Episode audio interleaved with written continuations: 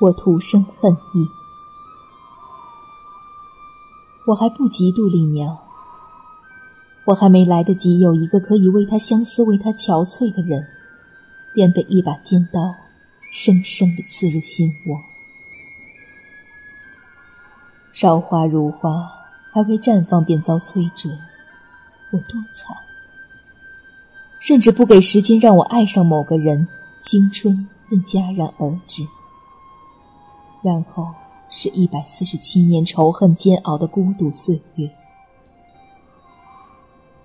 我看着自己鸟爪一样的手，青紫色的，指甲都有三寸长，尖如利刃。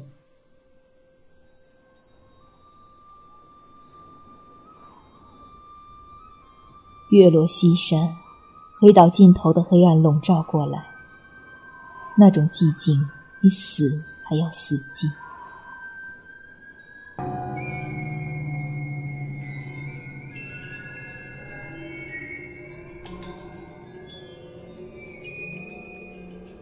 片刻之后，东边的天开始一点点的发白。我站起身来，人皮唰的一下。披挂了全身，就像盖在一个睡着的人身上的锦被，遮盖了地下的噩梦。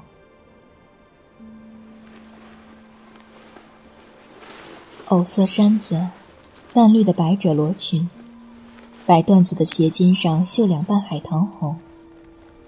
头发松松的挽个堕马髻，插一只金步摇。我满意自己的幻想。一百多年过去了，所幸我还知道时事中，不知太过过时。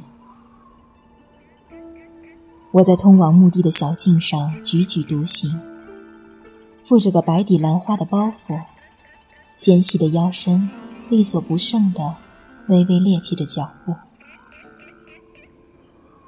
我知道他一定会来。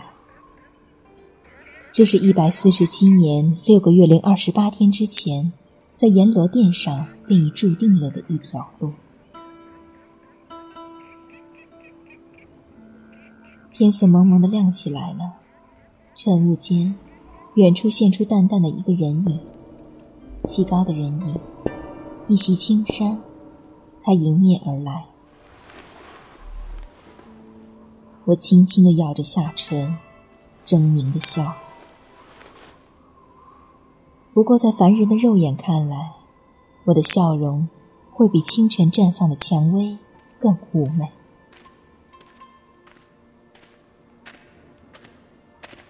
终于，终于，终于狭路相逢。我曾见过他三次，一次在后衙西花厅，一次在我的闺房。一次在阎罗殿，清秀有礼的少年书吏，手持尖刀的凶徒，血肉模糊的骷髅，仿佛也是半透明的人皮一般，在我眼前一张一张，重重叠映透过这些影像，我看到这轻声潇洒的书生，是他。一百四十七年六个月零二十八天，他来了。我站定在那儿，微微回头，他也正在回头望我。我们相聚不过持续。那具骷髅被拖去转轮台的时候喊道：“子枫小姐。”我会还你的，我一定会还你的。是吗？哼！我冷冷的笑了，牵动画皮的唇角，流泻出来的却是不胜的娇羞。在清晨的风中，我的罗袖与他的袍角一起飘动。细雾微澜里，这宿命的定格。我在他的眼睛里看到惊艳的表情，仅是惊艳，并无其他。他当然已不认得我，他已经喝过三次孟婆汤了，怎会还记得？尽管百多年前他曾为我而死，刻骨铭心，可是他的骨与心都换过三次了，早都不留任何痕迹。他有一颗完整的心，我想着，感到胸腔里剧烈的饥饿的空虚，那张着大口等待着的急迫。我必须控制自己的表情。遂低下头，做弱不禁风状。我敢肯定，他已被我吸引。果然，他先开口言道：“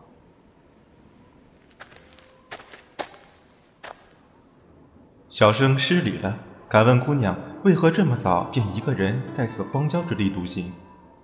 我烟锁愁眉，婉转的长叹一声。唉，相公也不过是个过路之人罢了。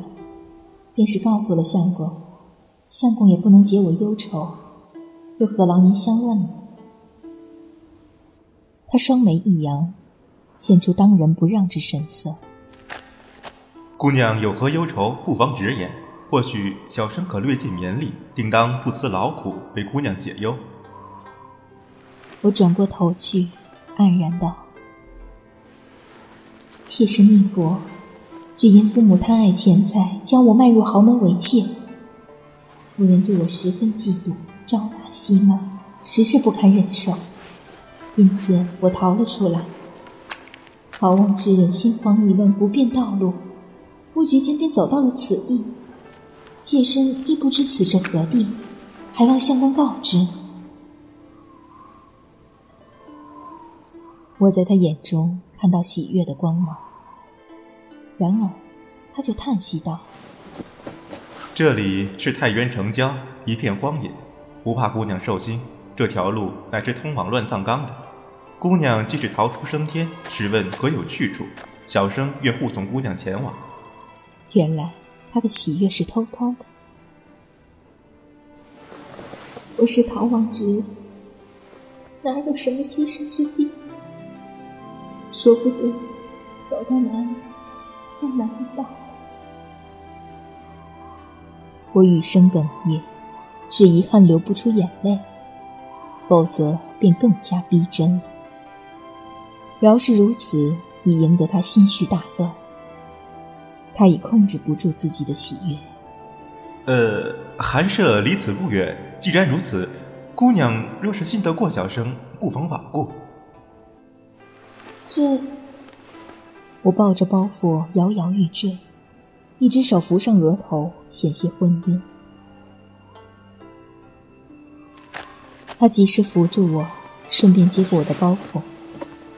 我半躺在他的怀抱之中，心眸微睁。这是一场等待了一百多年的戏，如今终于开幕。我在做戏。难得他竟与我配合的天衣无缝，好一场佳人落魄，才子相救。